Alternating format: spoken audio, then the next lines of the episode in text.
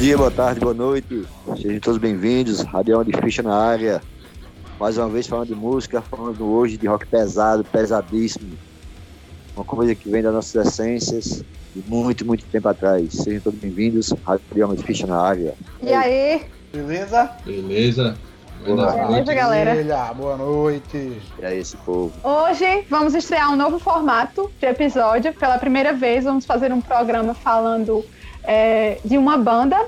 E eu acho que a gente não poderia começar de forma melhor. A gente vai começar é, pelos pesadíssimos e brasileiríssimos do Sepultura, banda mineira, para você que não sabe. Interessante saber também, eu achei é, que agora em 2021 está fazendo 37 anos de carreira, somente 37 anos de carreira. E para começar, uma curiosidade para quem não sabe, quem é fã da banda obviamente já deve saber, mas para quem não sabe, o nome da banda veio de um, o nome da, de uma música do Motorhead, quando o Max estava fazendo uma daquelas coisas que ninguém nunca fez, né? Que é pegar uma música de uma banda que a gente gosta e traduzir.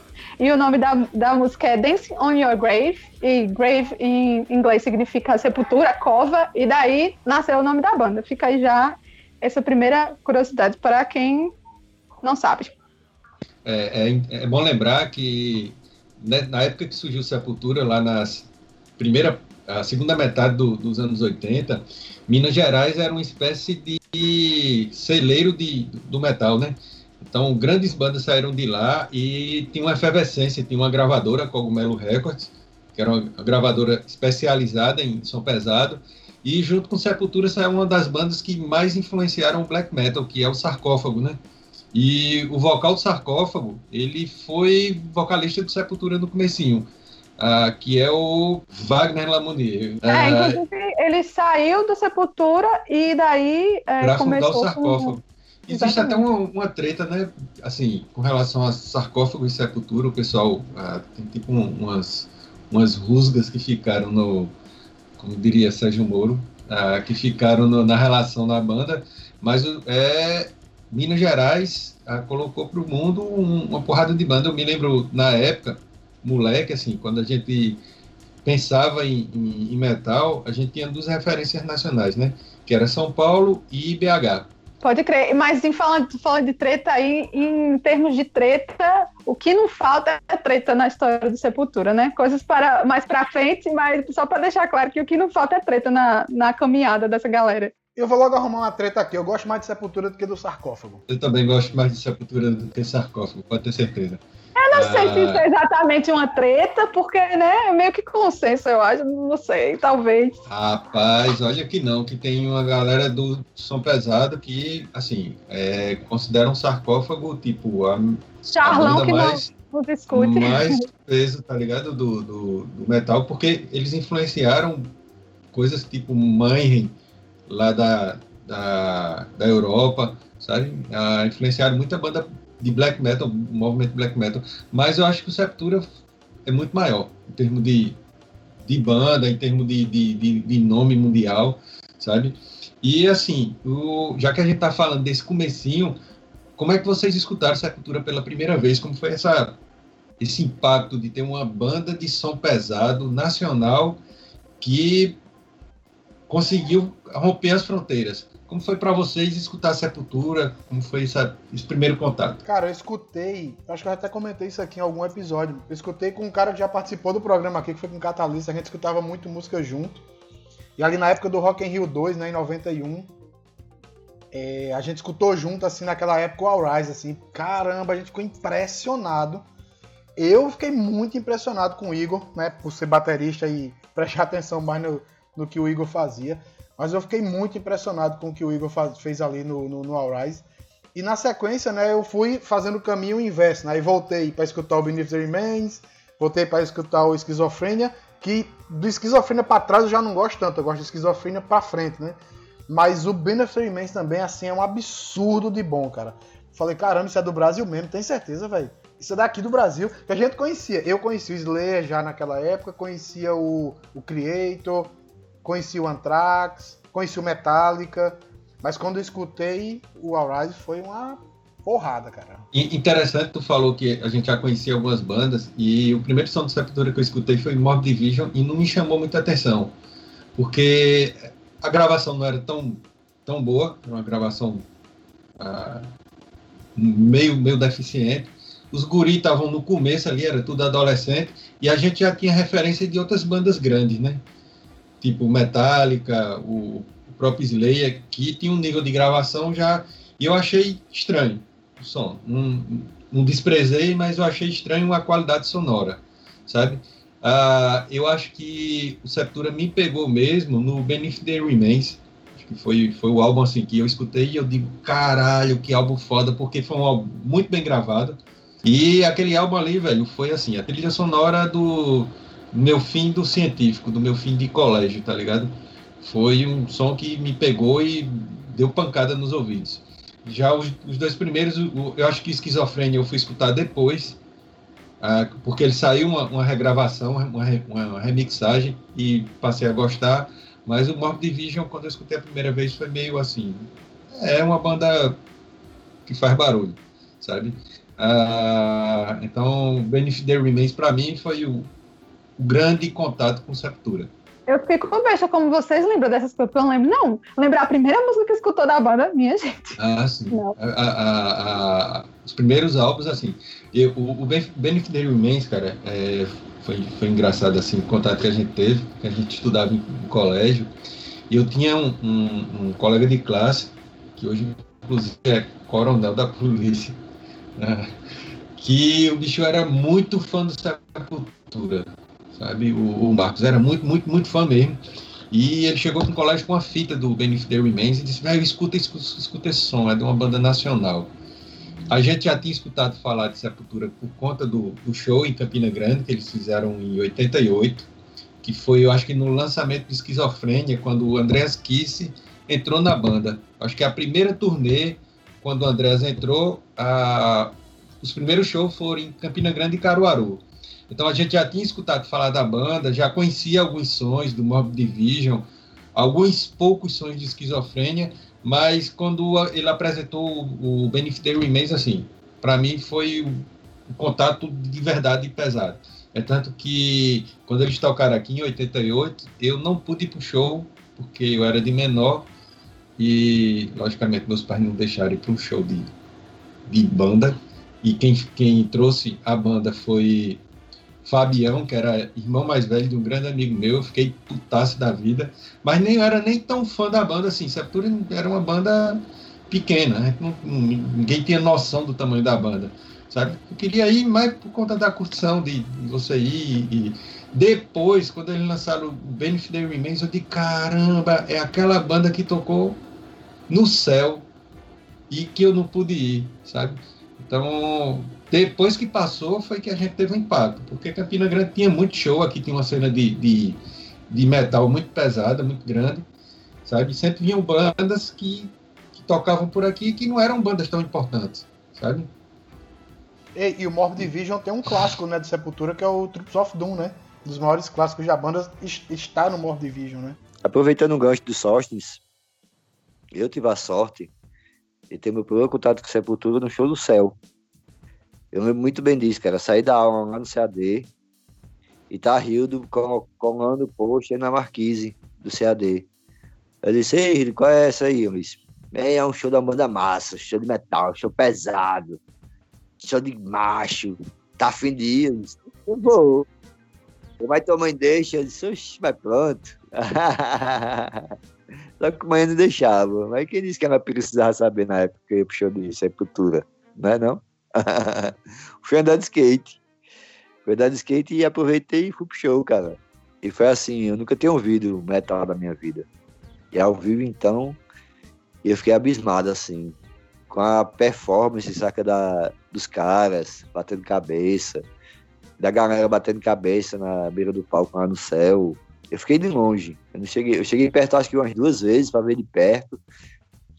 Eu tinha levado uma câmera Z9 mas eu só tinha quatro poses, tá ligado? Aí eu disse, não vou gastar quatro poses nessa porra, não. Vou tirar foto andando de skate.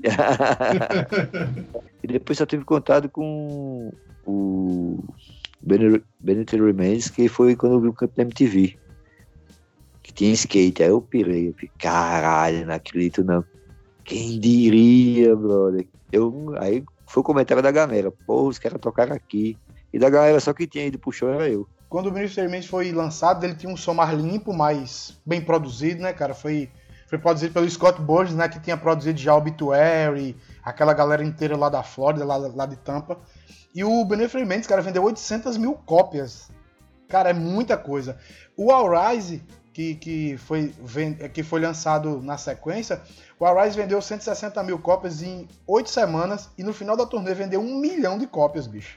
E o último fato legal do Beneath the Remains aqui, só pra gente deixar registrado, ele foi comparado com o Raining Blood do Slayer por várias publicações, por vários músicos e tal. Eu lembro muito disso, Edmar, isso aí na revista Beast, tá ligado? Na época. Na revista Beast tinha muitas matérias e eu lia direto sobre isso, velho. O que impressionava a galera é que os caras eram do Brasil.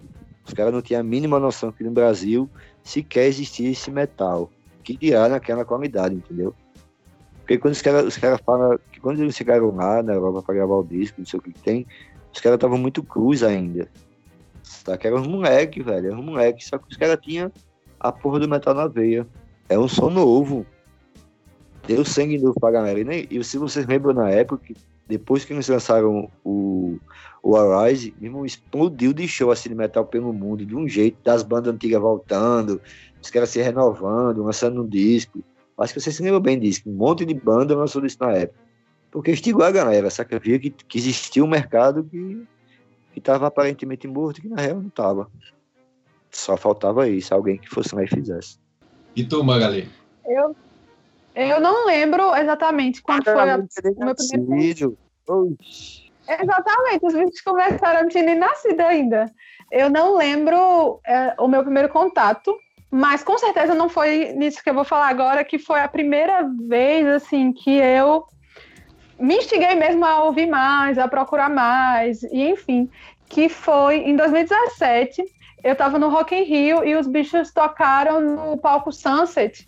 E eu estava na grade do palco Mundo esperando o show do Red Hot Chili Peppers. Só que daí os bichos foram, o, o, Sepultura tocou tipo assim no Sunset antes da, era a última atração antes de, de ir lá pro palco Mundo, né? Para os principais do palco Mundo. E daí eles transmitiram nos telões do, do Palco Mundo o show do Sepultura que estava rolando lá. E o que me chamou a atenção na hora, o bicho começou, beleza, o Derek lá, né, gigantão, aquela voz, eu disse, cara, pode crer.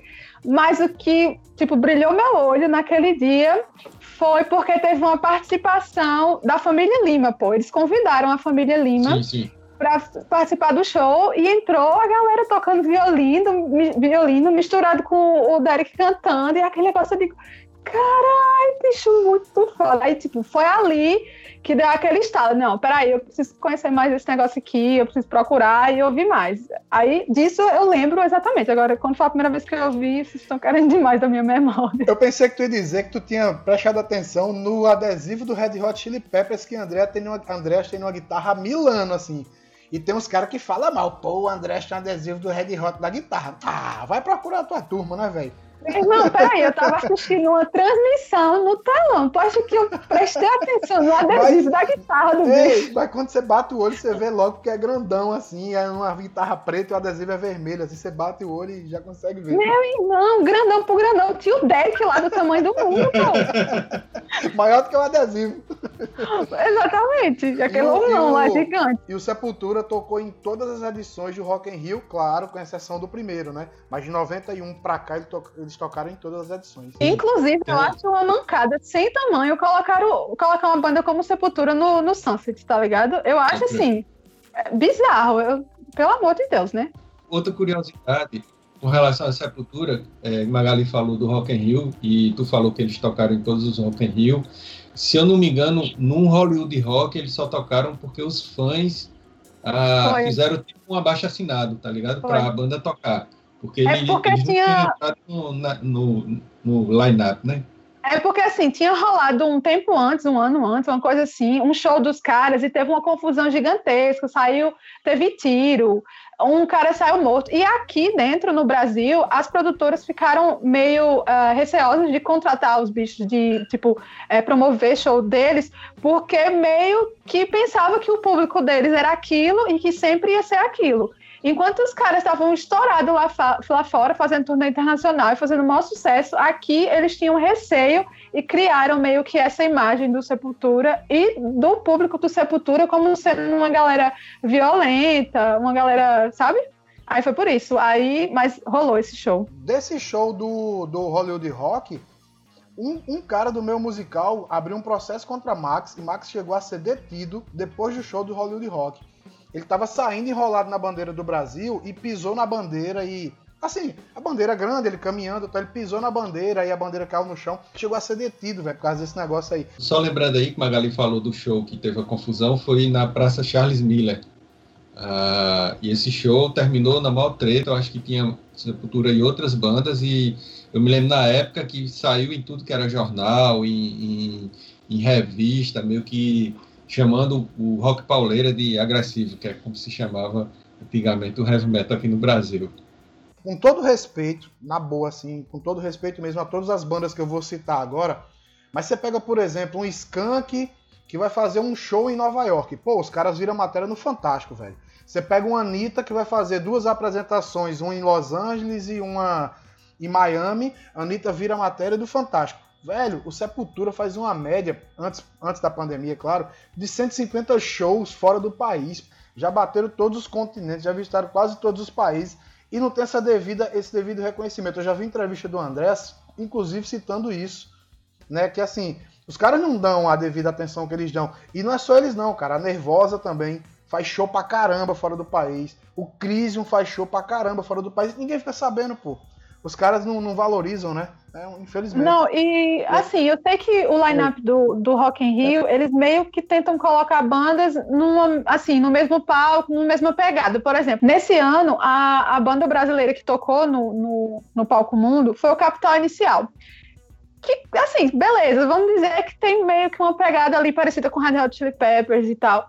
É, e não querendo desmerecer o Capital Inicial longe de mim, mas, velho, eu acho que já é não sei de conta, assim, mas que eu fui, já é uns dois anos que o Capitão Inicial tá no, no palco mundo, tá ligado? Beleza, o Sepultura não é pra estar tá no palco mundo no dia do Red Hot, massa, concordo. Mas sei lá, velho, se é pra botar os bichos, um dia que os caras se encaixem, tá ligado? Mas jogar eles lá no Sunset, que é um show menor, que na hora do último show do Sunset a imensa maioria da galera já tá no palco mundo esperando o show principal. Eu acho, eu acho vacilo, assim, eu acho muito vacilo, mas enfim. A banda, no começo dos anos 90, botou 26 mil pessoas no Dynamo Open Air, que é um festival gigante. Tocaram pela primeira vez, é a primeira, uma das poucas bandas de, de metal pesado que tocaram em, em, Berlim antes da queda do muro, tá ligado? Os bichos fizeram show na, na, em Berlim ainda no, no, no, no regime comunista e foi a primeira banda brasileira a tocar em Moscou, velho, a tocar na Rússia, tá ligado? Foi. Então, assim, é uma banda que é, é aqui no Brasil, para esses festivais, ela é menosprezada, mas ela é headline em grandes festivais uhum. mundiais. Eles foram, eles foram a primeira banda de metal da América Latina a tocar no Monsters of Rock. E Sim. esse negócio lá da, da Alemanha, eles não só tocaram lá na época que ainda tinha o um muro, como eles atravessaram de um lado para o outro. Esse é um Instagram da imprensa lá devido ao valor Nunca se espera isso, não, nem vai, isso nunca vai acontecer, velho. Porque no falo do. São muito underground. Essas bandas Crisium, Nervosa, Sepultura, eles conseguiram furar uma puta barreira, velho. Foi, que é fazer mil, centenas de shows na Europa. Durante quantos anos Sepultura não tocou? Sepultura é uma banda tão importante hoje quanto o Slayer, quanto o Megadeth, o Iron. É, cara, porque você, você pega o Bennett Remains, você pega o, o Arise, você pega o D, você pega agora o, o quadro agora, meu irmão, isso não é disco de bandinha, tá ligado? Isso é disco de banda que é experiente pra caralho. Tem estrada. Eles nem esperam mais esse reconhecimento que sabe que não vai rolar, velho. São bons e pontos, já tem noção disso, saca?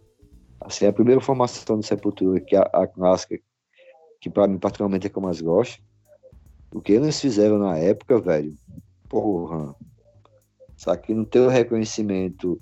Eu via muito na MTV, na revista Biz, na revista Trip, sempre, nas revistas especializadas sempre dominaram. Era, é muito óbvio a competência dos caras, sabe? É que o Brasil é burro na cultura mesmo. O, o Brasil que despre, despreza o João Gilberto da vida, saca? Despreza um Alcione, não vai desprezar um, um Sepultura. Agora, o Sepultura tem uma curiosidade, assim, com relação aqui no Brasil, porque ele é uma banda de metal pesado que todo mundo sabe que existe. O cara pode não gostar de metal, pode não gostar de rock, pode odiar, pode escutar Gil Bala, mas ele vai saber, ele sabe que existe uma banda chamada Sepultura, que é nacional e que é uma banda que tem respeito no mundo todo. É curioso isso daí, sabe? Então, quando, quando se fala, por exemplo, uma pessoa que nunca escutou rock, que mas ele, quando encontra uma pessoa que gosta de rock, ele, a primeira coisa que ele vai falar é, eu sei de uma banda chamada Sepultura. Todo mundo conhece, tá ligado? É, ele, eles têm esse, esse respaldo, assim.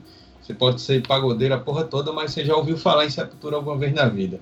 Sabe? É um, o mérito dos bichos é imenso, assim, não só em termos de, de qualidade musical, mas de do que eles alcançaram Sim. e, e também do tipo do que eles alcançaram não só aqui no Brasil, mas principalmente fora, de, de tipo, de ter grandes músicos que declaradamente são fãs do, do Sepultura, como o Corey Taylor do Slipknot, a galera do Korn, o Dave Grohl, tem uma entrevista que é, é massa do Dave Grohl, do Dave Grohl naquele The Late Show, que tem uma brasileira lá, que eu não sei quem é essa brasileira, aleatória lá, não sei quem é aquela aleatória que estava ali, que o cara pergunta para ela, ah, você é de origem brasileira, porque ela é brasileira, mas foi com 10 anos lá para os Estados Unidos, não sei, uma coisa assim.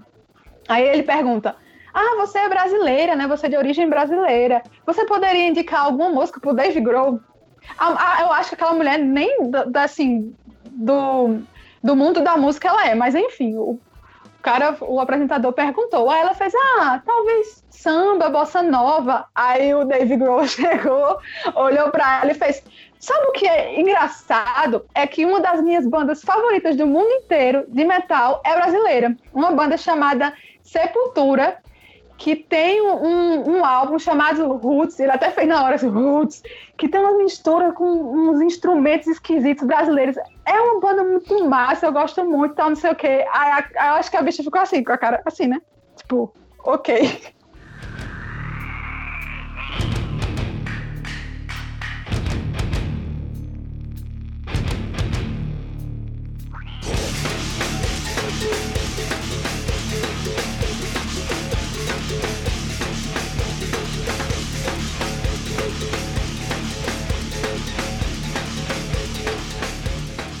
Olha, é, tu, tu, falou isso daí, uma coisa também que, que eu, pelo menos, quando assisti, deu muito orgulho, foi aquele documentário Metal, a Headbanger Journey, do Sandan, que ele fala no, no, no documentário que a banda que fez ele curtir metal e posteriormente produzir os documentários que ele produziu foi o Sepultura. É tanto que no, num dos, dos, nos dois documentários que ele fez, o Sepultura tá, e ele foi visitar a, a, a Cogumelo e tal, então é uma banda que tem muito respaldo lá fora, tem, e isso dá um certo orgulho.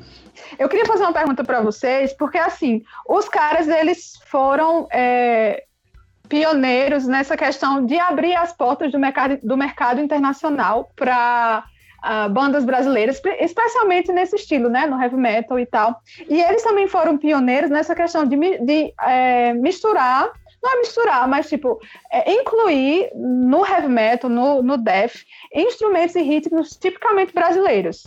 Então, eu queria saber de vocês se vocês acham que é justamente isso que é responsável pelo grande sucesso deles lá fora, porque isso torna eles únicos.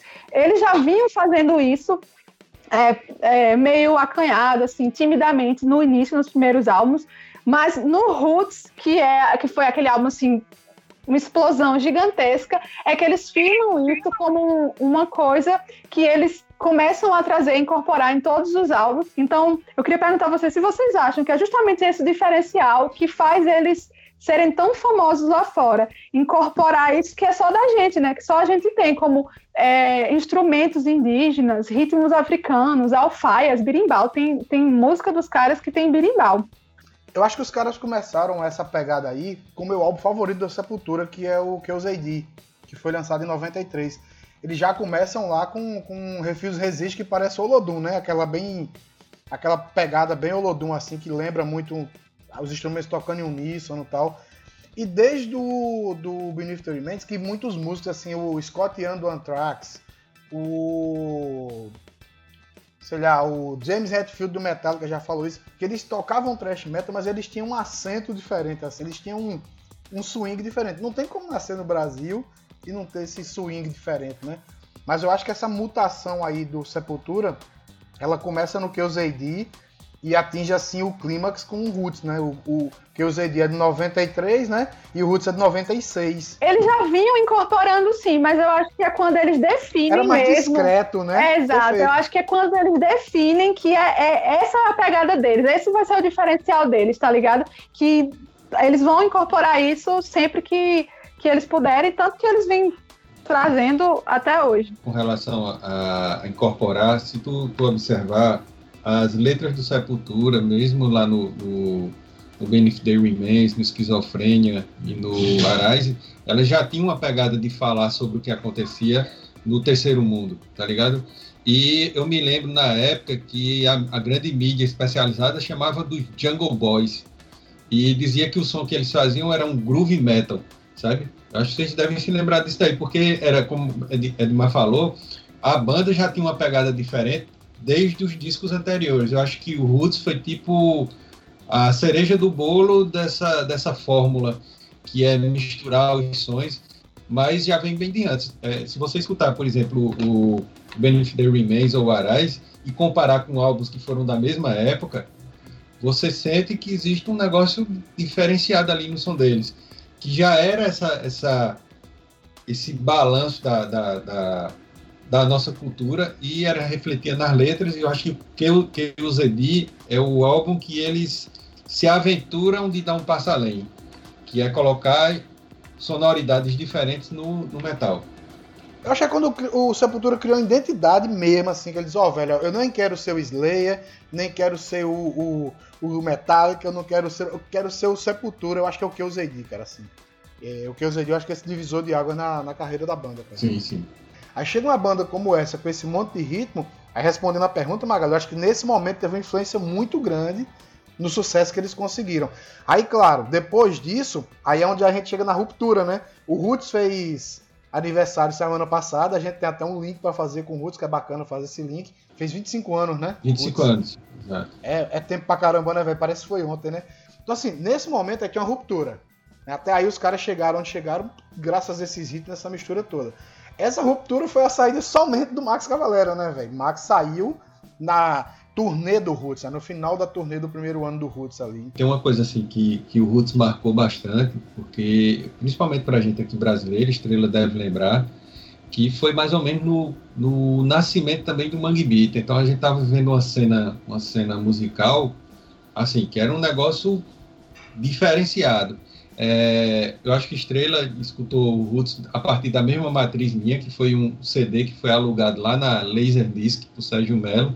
Sérgio alugou esse, esse CD, gravou e saiu distribuindo para a galera. E foi um álbum assim que quando a gente escutou assim, era tipo o orgulho geral de ter um som de metal com sonoridade nossa, sabe? Ah, aquela música lá com Carlinhos Brau, eu acho do caralho, velho. Eu acho uma sonzeira da porra. Era e isso que eu ia comentar. O primeiro impacto que eu escutei quando eu escutei Roots, quando ele foi lançado, foi olhar assim e dizer: Meu irmão, a gente é foda demais, tá ligado? Chamou a atenção do Sepultura desde o começo, porque essa introdução de outros instrumentos na banda veio muito depois. Principalmente desde a época que eu conheci, foi lá no, no show do céu. Quando eu vi no Benny Remains, o que impressionou muito as pessoas foi o swing natural do músico brasileiro, que as pessoas não tinham essa compreensão, os caras conseguiram Se o seu orgasmatron, por exemplo, é uma é um swing, não é uma coisa seca. Não, é um você vê uma swingada e é uma coisa natural da gente. Que seja você metaleiro, rapper, sambista ou funkeiro, tem esse swing natural, saca? Isso é o que chamou a atenção na banda. Não os instrumentos que eram usados, porque no começo era bateria, guitarra, baixo, voz e pronto. Depois que veio do caso de começar a evolução da banda, e a banda lançou o Roots, que aí foi a. Ela marcou o, o chão dizendo: bom, a gente é originalmente brasileiros, nós somos brasileiros, essa é a nossa identidade, não nos confundam mais. Isso é Brasil, isso é o som que se faz no, que se faz no Brasil. Aí sim, as galera foram, porra, agora sim, chegaram no topo de ter uma identidade própria, como o Slayer tem, como o Nação Zumbi tem, como o Mike tem, como o Iron tem, saca? Eles estiveram a partir daí, eu acho, uma identidade real de banda que chegou ao topo dela. Bom, você agora é all-star, velho. Você, você chegaram no topo. E isso é que impressiona no Sepultura, que isso é que frustra a gente aqui no Brasil de não ter o valor devido a isso. De como Sepultura não ter esse valor de, de ter dado marco, de ser, ó, tem uma banda latino-americana, brasileira, tão grande quanto o Slayer, tão grande quanto o Iron. E aí, o nome dela é Sepultura. Ouçam a discografia dela, vejam o que ela fez durante a carreira. Porra, é impressionante, velho. Saca, você vê o quadro agora, puta que pariu, velho. Você vê todos os discos de Sepultura de uma forma renovada, colocados num disco. Saca, é impressionante, assim. Eu ouvi o disco e, porra, fiquei bem satisfeito. O Sargent falou, citou o Carlinhos Brau, e o que eu acho é, massa pontuar é que, assim, eu, eu li uma entrevista do Andrés falando que a colaboração do Carlinhos Brau foi extremamente importante, importante para a banda, sabe? E os caras viraram amigos e, e o Carlinhos Brau, Carlinhos Brau continua colaborando com eles e tal. Inclusive, ele, ele, ele cita que os bichos chegaram a, a tocar no carnaval em cima de um trio, pô, com o Carlinhos Brau e o Angra também tava junto. E a galera que lá no Rock in Rio jogou garrafa no Carlinhos Brau, muito provavelmente é uma galera que é fã do Sepultura, tá ligado? Que não sabe diferenciar o, o seu gosto musical da, é, do mérito de um músico de outro estilo ou de alguma outra coisa, porque o cara fazendo o que ele faz pro público dele, o cara, tipo assim, é, é muito massa, tá ligado? Ele tem o, tem o mérito dele também. Então era só isso, porque talvez tenha muita gente que nem saiba que um cara como Carlinhos Brau é importante na história de uma banda como o Sepultura, que os cares consideram realmente ele, tá entendendo?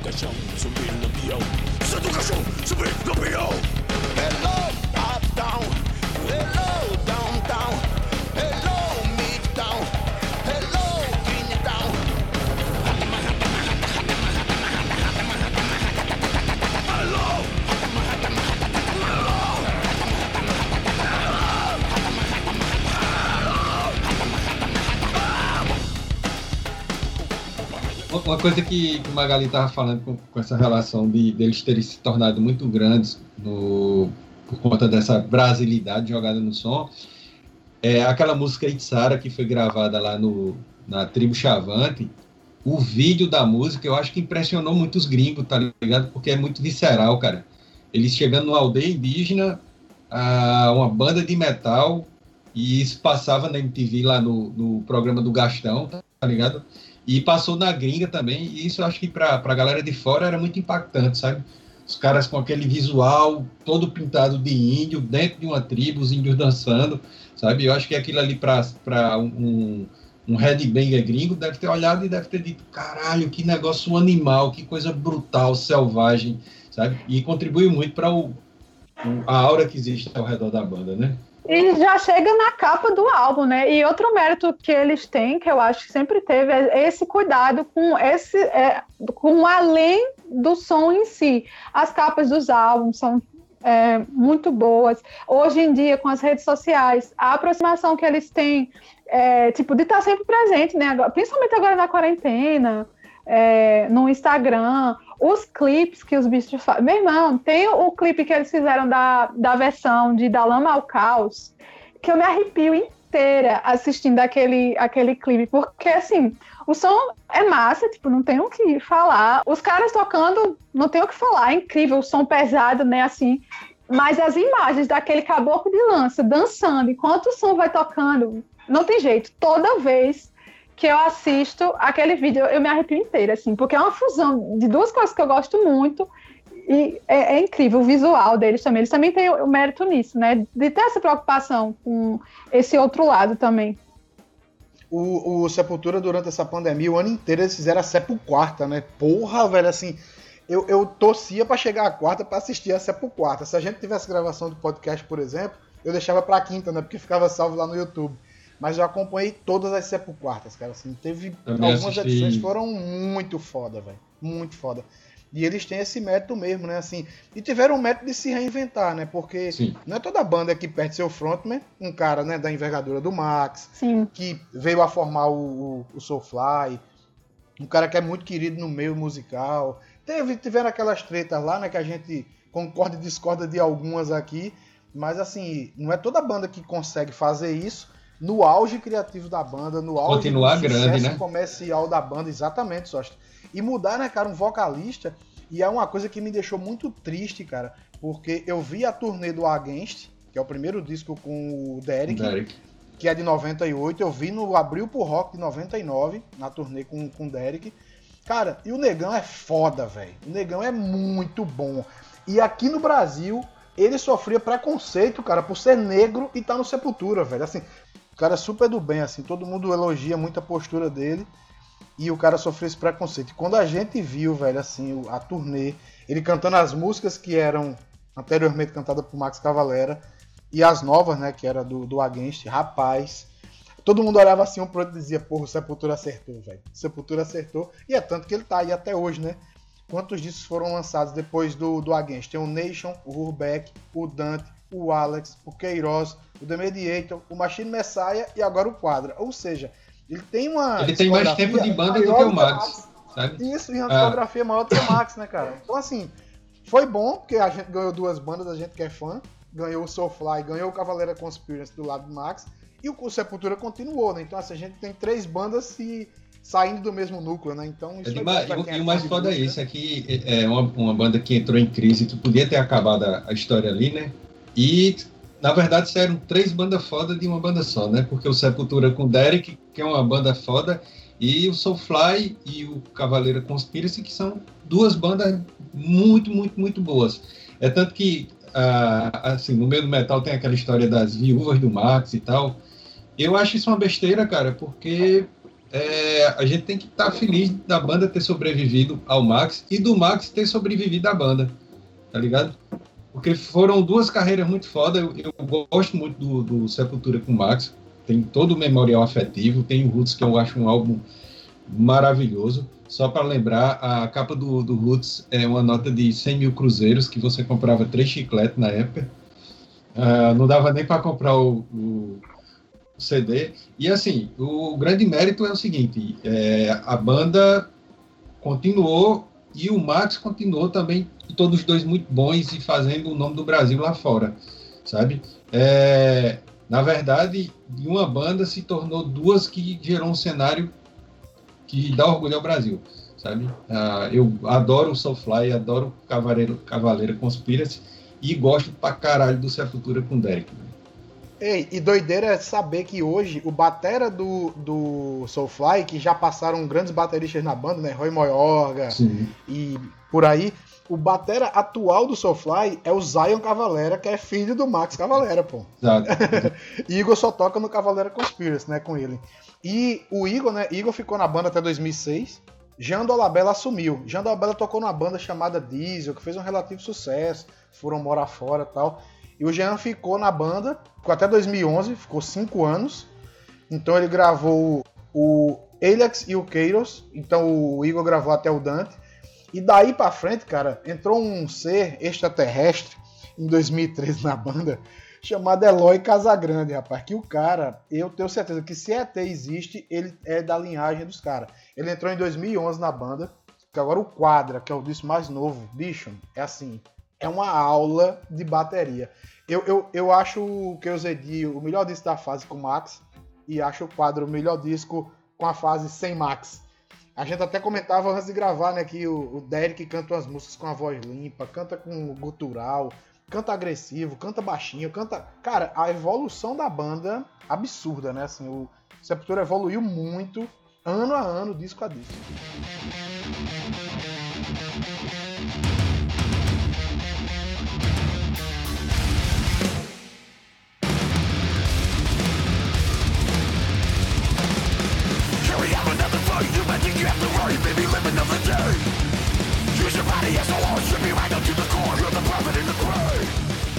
É, tem, tem uma coisa curiosa, é, Edmar, com relação à, banda quando ela, ela se parte a partir do Roots, que é o seguinte, que eu acho que é uma coisa que algumas pessoas torcem o nariz uh, na entrada do Derek, é que o som é, fugiu, é, é, como se o Roots tivesse chegado no ponto e o Sepultura tivesse tomado outro caminho, que o som fica mais pesado e mais com uma pegada mais hardcore, e o Soulfly continua o Roots. É, tem, tem essa. Tem, então, faz um Y, né? Cada um vai para um lado ali. O, o Soulfly ele continua com a sonoridade do Roots, uma mistura de, de som brasileiro, entra macumba, entra muita coisa, sabe? E o Sepultura não, ele toma uma pegada mais, mais tradicional, do, do, do trash tradicional. Eu acho que isso, para alguns fãs, meio que gera uma, uma, uma desconfiança ou um não, gostar do início da carreira do Derek, porque talvez esperasse que o Sepultura. O Igor fala nisso, que eles até pensaram em, em não usar o nome Sepultura, né? Quando foram gravar o, o, o álbum ah, logo depois do Roots. E muito fã torceu o nariz por isso, porque ficou outro som, ficou um som mais, mais técnico, mais pesado, enquanto que o Max continuou na doideira do Roots, assim, ele, ele é como se ele tivesse entrado em outra, em outra, em outra vibe, e acho que isso gera essa, essa, essa história de achar que o Max é melhor por parte de algumas figuras que curtem a banda. Se você prestar atenção, de sucesso mesmo, assim, tipo, estrondoso, não teve mais nenhum álbum do Soulfly como aquele logo do começo, né? Assim, aquele que seguiu meio a linha do, do Roots é o álbum de maior sucesso deles. Não que eles não tenham feito sucesso depois, é. Não que eles não tenham feito sucesso depois, mas nenhum chegou ao nível daquele que talvez seja exatamente porque eles seguiram aquela mesma linha do, do Roots e meio que surfaram naquela onda, né? Se, se a gente for parar para analisar. E falando do Derek, eu estava conversando com o Edmar antes da gravação, eu acho o vocal dele, assim, extremamente limpo. Até quando o cara tá cantando em gutural, você entende perfeitamente o que ele tá falando é de uma qualidade vocal assim, claro, quem sou eu para falar do cara? O cara tá aí, né? Não precisa nem eu dizer nada, mas é óbvio que eu queria destacar. E que também a voz dele limpa, sem o gutural, sem os screams, é, é muito bonita também. Eu também acho muito legal quando ele faz essa mistura dentro da música. Começa a cantar é, normal com a voz limpa e depois entra com gutural. É uma técnica também que é, é louvável, porque você fazer essa troca dentro da música, eu acho que também não é muito é muito fácil, não. É, é Edmar estava falando uma coisa que, que é curiosa de Sepultura, é que agora a gente tem o Eloy Casagrande, que é um baterista da, da porra, que eu acho que eu considero um dos melhores bateristas de, de metal da, da história. O cara é um, é um monstro, é um ET, como tu fala. E tem um baixista que não é lá essas coisas, né? O Paulo é bem limitado, né? Ele é um, ele é um baixista bem limitado, mas é um cara que segurou a onda na banda. Ele fez o, o feijão com arroz ali durante toda a carreira do Sepultura, que, que não deixou feio. Mas ele mesmo, eu já vi entrevista dele, ele dizendo, velho, eu sou um baixista limitado, sabe? E ele, numa entrevista, acho que para João Gordo, falando do Quadra, ele diz, velho, o Eloy aloprou tanto na bateria que me lascou, tá ligado? eu vi isso aí, ó. Eu quero saber como é que eu vou fazer para tocar ao vivo, né? Pois é, pois é. Tira uma onda, né? Eu... Mas eu acho que Paulo, cara, ele faz o básico bem feito, cara. Exato, ele, exato. Ele faz aquela base ali. É bem feita, cara. Não, é, não tem firula, não tem nada virtuoso, nada desse tipo, que algumas pessoas gostam, né, de, de baixista assim. Mas acho que ele faz a base, a cama ali para o resto da banda muito bem feita, cara. Muito sólido ele. E fica a dica aí pra galera que tá escutando o podcast de assistir os, os vídeos no YouTube que ele fez é, passeando pelos bares de São Paulo, completamente embriagado. Ah, Edmar, como é o nome do canal? Cara, eu acho que é no canal de Estevam Romero. Estevam Romero, Romero, é músico, é fotógrafo, né? É rodo do Sepultura e produz conteúdo pro Sepultura. É fácil de encontrar, cara. É muito bom o canal dele também. É um link bacana de um cara que tá junto do Sepultura há muito tempo. Eu não sei se vocês viram, mas agora, dia 1 de fevereiro de 2021, né? Que é quando estamos gravando este episódio no dia 24 de fevereiro, eles divulgaram que os bichos vão ser capa de uma série da DC Comics. Diga aí, velho. O nome da série é The Dark Knights Death Metal. E eles vão ser uma das capas, mas já tem mais outras seis bandas confirmadas. Entre elas tem na primeira edição o Megadeth, na segunda edição o Ghost, na quarta edição o Opeth, para mim o Edmar vibrar. tem o Dream Theater e o Ozzy Osbourne também. Então, diga aí, Porra, que, que, massa. que, massa. velho. Eu achei muito foda. Tem, é pela, aí tem uma... pela DC? Pela DC Comics. Tem, tem lá na, no Instagram dos bichos. Já tem uma prévia do desenho da banda. E vai ser essa série. É, vou repetir aqui o nome: The Dark Knights Death Metal. E vão ser várias bandas, já tem seis confirmadas. E eles vão ser a quinta edição. Eu fiquei muito frustrado quando a banda se separou, porque é uma banda que eu gostava muito. E para mim, até hoje, eu não me acostumei com o Derek ainda, velho. Ele é um grande músico, isso é óbvio. Em todos os continentes, ele é um grande vocalista. Isso também é óbvio. Mas não sei porquê, na minha visão pessoal, eu particularmente, nunca vi o Derek como membro do Sepultura. Eu nunca encarei isso como um membro, sempre como um convidado. Saca? Nada contra ele mesmo, assim, não sei porquê. Acho que é mais um lado emocional de ter visto a banda, a primeira formação da banda, acompanhar a banda, os primeiros discos dela, com a formação original, e de repente sai outra pessoa, é tão boa quanto, é um puta cantor, mas para mim, sinceramente, eu nunca gostei não. Mudou nesse quadro. No quadro mudou, assim. Essa perspectiva eu consegui ver ele como de Sepultura, mas até então não tinha visto. Até hoje eu tô me habituando com ele. Em resumo, a história é essa. Uma coisa que pesa muito para os fãs é o fato de Max ter seguido uma carreira também de sucesso, né, Vini? Então você sempre vai ter aquela comparação, por exemplo, é diferente de uma banda que o vocalista sai e ele não consegue tocar uma carreira. Só ah. que o bicho saiu e tocou uma carreira muito pesada, muito boa, e sempre vai rolar aquela comparação, né? Então, é, nem uso comparar, saca? Assim, nunca usei. Por exemplo, sou fã de uma grande banda. É, uma banda massa, velho. Para dizer que é um Sepultura, não é. Sim, sim. Nunca vai ser. Você vê claras influências, você vê a, a alma da parada ali, a alma underground da parada, saca? Mas nunca vai ser. Porque foi outro momento, foi outra época, foi outra construção, foi uma batalha de carregar instrumento, de comprar instrumento, de conseguir um bom estúdio para gravar, gravar DT, saca? Todo aquele processo. Isso construiu a banda. Isso deu corpo para a banda, entendeu? Aí quando a banda se desmembra, continua sendo sepultura, é óbvio. O som é muito filho da puta, é óbvio. Isso é inegável. O que eu gostei do quadro foi exatamente isso. Eles conseguiram dar um novo espírito para a banda, entendeu? O quadro conseguiu, por isso que elas estão tá sendo tão reverenciado, eu acho.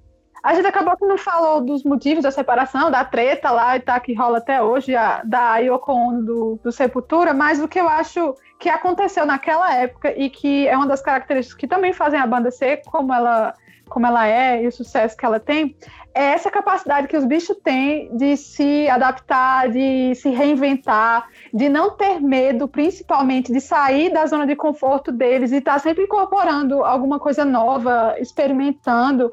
É, e eu acho que esse também é um dos motivos para os caras, porque naquela época eles poderiam acabar simplesmente, mas não, né? Os caras continuaram e, e continuaram com qualidade também. E isso é uma das características do, dos bichos, né? Essa resiliência que eles têm e essa questão de não ter medo de experimentar. Eles estão sempre. E a gente falou do Max, do Igor, do Paulo, e eu acho um dos guitarristas mais competentes assim da história da música pesada, eu acho o André Kisser, cara. Ele é muito bom. Ele tem essa pegada mais clássica, né, de, de estudar mais, de buscar conhecimento e tal. E eu acho ele muito coerente assim com a postura dele, com a postura pós-separação Max, banda, depois Igor e a banda. Mas eu acho ele assim um excelente músico, um excelente compositor. Essa questão de ter uns álbuns né, conceituais, o Sepultura enveredou ali numa, numa determinada época da carreira com o Derek, com alguns álbuns, né? Tem o Dante 21, né? Que é baseado no livro da Divina Comédia. Tem o Alex, que é do Laranja Mecânica.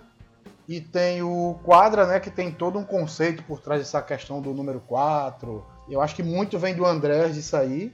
Eu acho que a banda chegou no, no melhor momento dela, assim, né? Com o quadro, acho que eles se reencontraram. Tomara que eles tenham muitos anos ainda de estrada aí, de disco novo e de tudo. Esse lance que tu falou do Derek é, agora é importante ter falado, porque assim, pode ser o amadurecimento também que leva uma banda para ser, né? Porque ele tá da banda há quanto tempo, Derek? Cara, o Derek tá desde 97. 23 anos, 24 anos, né, velho? Porra, faz isso tudo, não me acostumei ainda com bicho. Deixa, eu- deixa eu fazer uma pergunta pra vocês, a resposta é sim ou não, eu já dou a minha. Se vocês pudessem, hoje, ter essa moral toda de dizer assim, eu vou juntar o Sepultura com a formação clássica, Igor, Andreas, Paulo e Max. Vocês juntariam? Eu não juntaria não, eu preferia deixar do jeito que tava. eu preferia. Eu juntaria, na moral. Só pra ver, eu fico mais. Eu chorar tanto. Daí que eu chorar. Eu nunca chorei pra uma banda tocando, não, mas pro Sepultura todinho. Eu acho que eu chorava também, Estrela. É, É, seria aquele show pra, pra gente se aposentar, tá ligado? É, cara. Mas assim, cara, eu tenho medo de não funcionar, cara. Juntar esses quatro caras agora, cada um eu, com uma eu- vivência. eu- eu acredito o seguinte, pra gravar um álbum, eu acho que não ia funcionar não, tá ligado? Mas assim, um show, Uma turnê sim, né? um show, cara, eu acho que não precisava nem uma turnê, fazer um show assim em Campina Grande pra encerrar a carreira da, da banda lá no Cuca, tá ligado? Meu irmão, são 24 anos. Eu sei que tem uma nostalgia, uma nostalgia. Foi o cara que criou a banda no final das contas. Mas se você pensar, ele tinha o quê? 10, 11 anos de, de sepultura.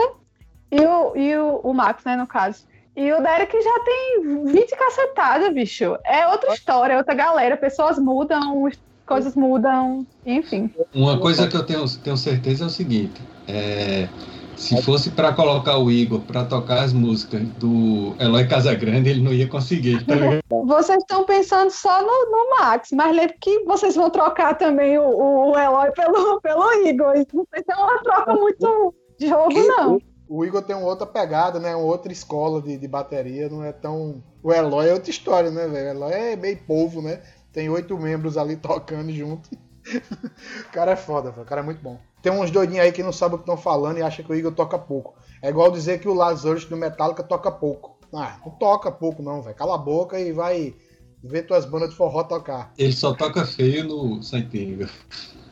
Não, no Santiago esquece. Aquela caixa ali acaba com o som do disco, aquela caixa de bateria. E aí, eu queria escutar, já que vocês falaram que Sepultura todo mundo conhece Sepultura, eu não conheço.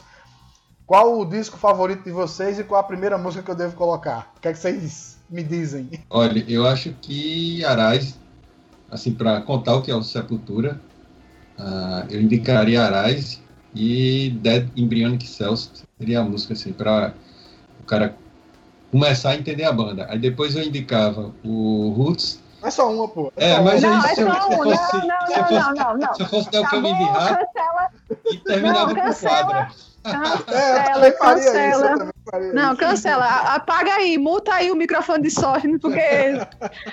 Edição, por favor, você corte essa parte.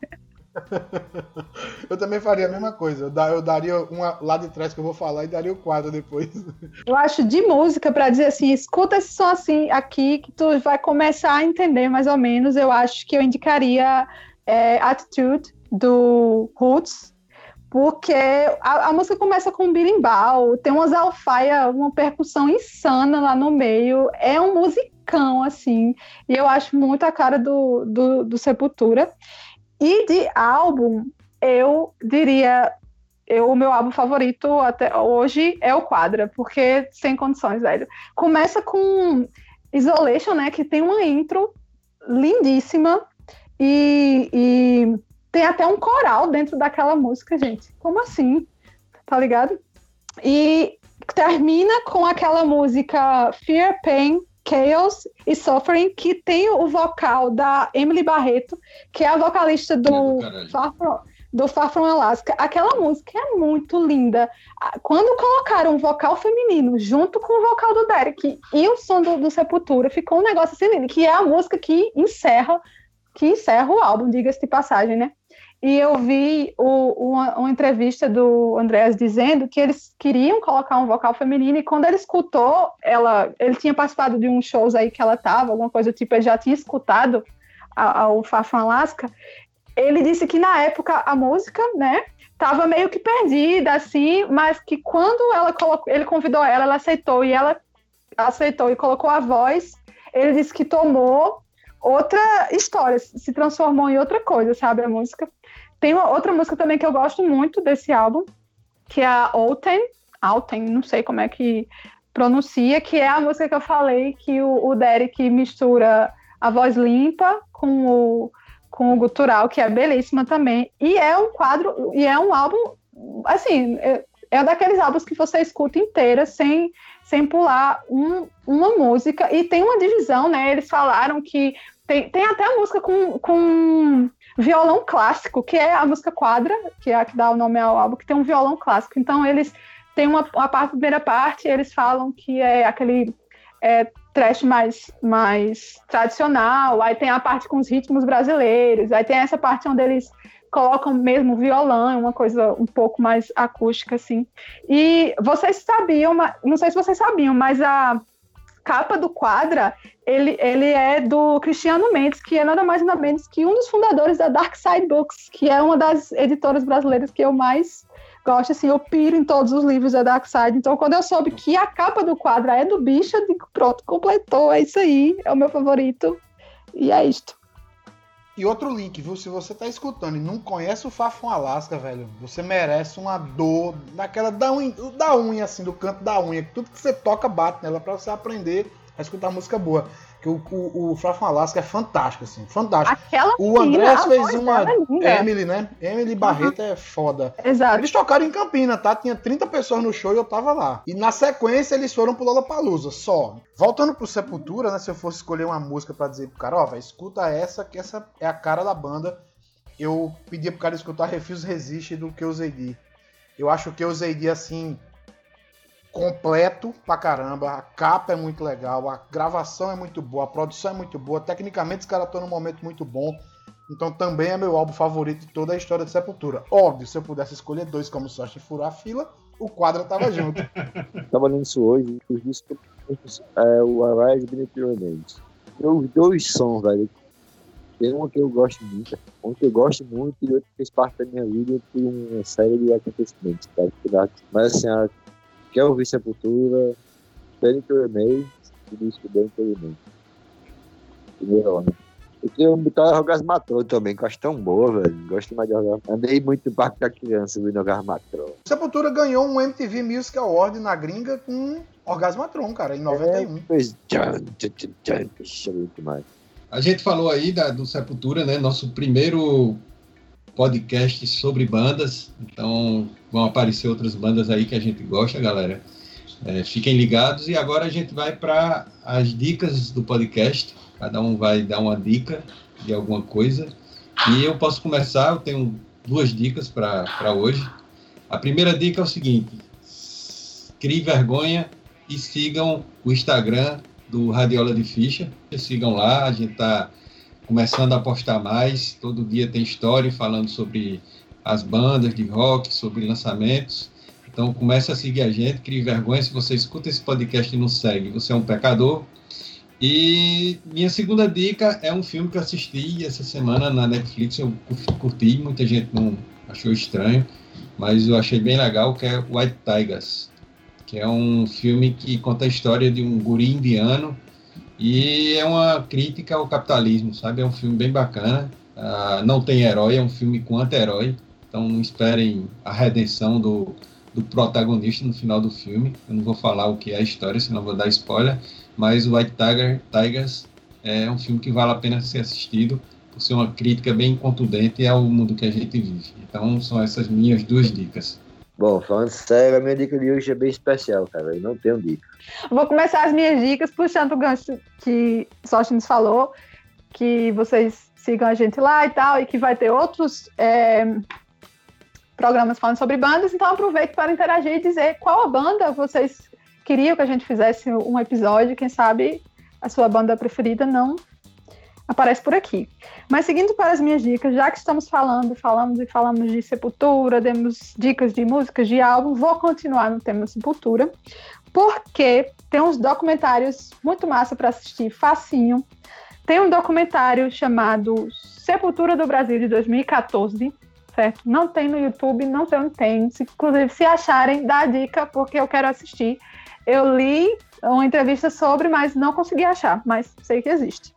Tem o documentário Sepultura Endurance, de 2017. E também tem o Sepultura, outro, exatamente um documentário, um making of, que é o Sepultura The Making of Quadra, de 2020, que é mais ou menos o processo de gravação, lá a galera lá na Suécia, gravando, e é massa porque é por etapas o, o making off mostra exatamente cada músico uh, na sua parte, fazendo as gravações da sua parte. Eu tenho o livro Sepultura, toda a história. Foi escrito pelo Silvio Gomes, que era rodo do Sepultura, e pelo André Bassins, que é um escritor brasileiro que eu sou fã pra caramba. Uh, então esse livro é bem bacana, não sei se vocês vão conseguir encontrar, porque ele é antigo, ele é de 99. Mas tem assim muita foto, tem mais de 60 entrevistas com personagens, fala da história da banda.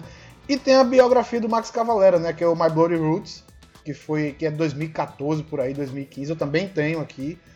E ela você consegue encontrar por aí. Então dá essa buscada aí que vale muito a pena.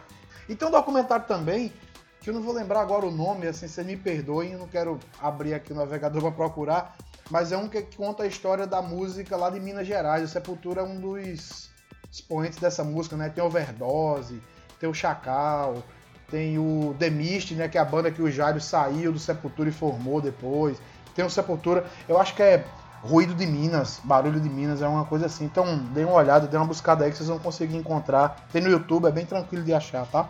Então, são essas. Então é isso, galera. A gente falou aí sobre uma das bandas mais importantes da, do som pesado. E é brasileira essa banda, uma banda de envergadura do, de um tamanho de um Metallica, de um Slayer, e para mim é a minha banda de som pesado que eu mais gosto, então para mim foi muito feliz fazer esse, esse podcast. E é isso aí, valeu demais o nosso primeiro programa de banda, ah, nada mais, nada menos, nada mais justo do que Sepultura. Valeu. Massa demais, cara. Também gostei pra caramba, sempre escutei muito Sepultura, fui muito influenciado pelo Sepultura, pelo Igor Cavalera, e assim, do caramba, né? Tomara que a gente faça mais com bandas aqui. E vocês podem seguir aí a dica que a Magali falou, vai lá no Instagram, fala que banda vocês querem, a gente vai fazer uma uma, uma apuração e o próximo de banda a gente faz a banda que vocês escolherem lá, tá? Então, valeu, obrigado. Valeu, Estrela, valeu, valeu Magali. Galera.